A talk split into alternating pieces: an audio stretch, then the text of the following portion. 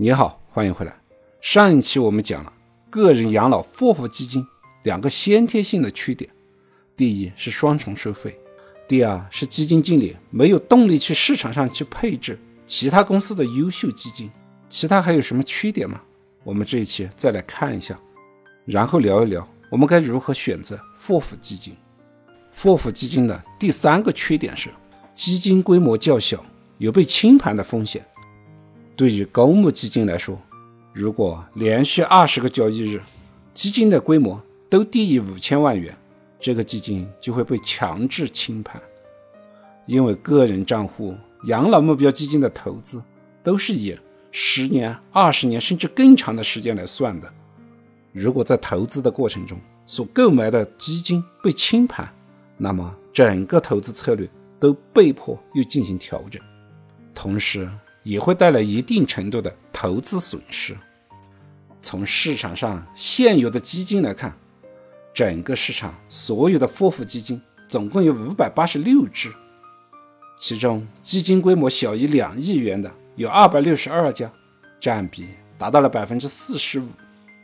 对于这百分之四十五的基金来说，如果遇到市场不好的时候，就有可能有大量的赎回，一旦赎回。整个基金的规模就有可能低于五千万元。如果购买了这样的基金，就会面临比较大的清盘风险。既然受到投资者的大量赎回，基金的收益也不会太好。个人养老金账户里面的钱，如果投入到这样的货付基金里面，一方面会承受资金的损失，另一方面，个人原有的投资策略也会受到挑战。货付基金的。第四个缺点是，基金经理不成熟，普遍的从业年限较短。货付基金对基金经理的要求比较高，他的投资涵盖了现金的配置、债券的配置、黄金的配置，更重要的是股票的配置。而在股票的配置里面，可能涉及到所有的行业。可以说，货付基金需要的是一个全能型的基金经理。但是，就目前的实际情况来看，因为基金规模较小，不容易吸引和留住优秀的资深的基金经理。执掌现有货付基金的基金经理，普遍的从业年限都只有几年，他们在股票市场上的经验和对行业的理解，可能都会存在一些瑕疵。要配置一个十年、二十年、穿越时间周期的资产。可能还是有一定的挑战。个人养老金账户所投资的养老目标基金就是货付基金。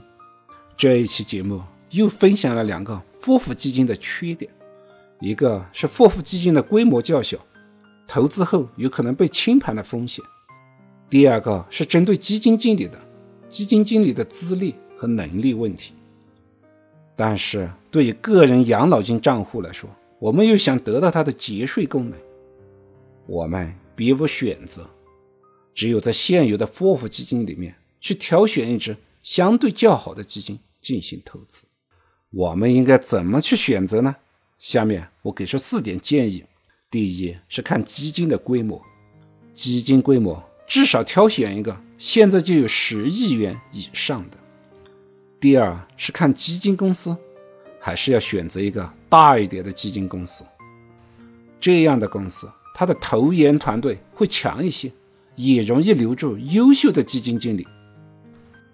第三就是看基金经理优不优秀了，他既往的业绩如何，过去是不是获得过一些奖项，有没有比较成功的投资经验，他的投资理念和他的实际操盘是否一致。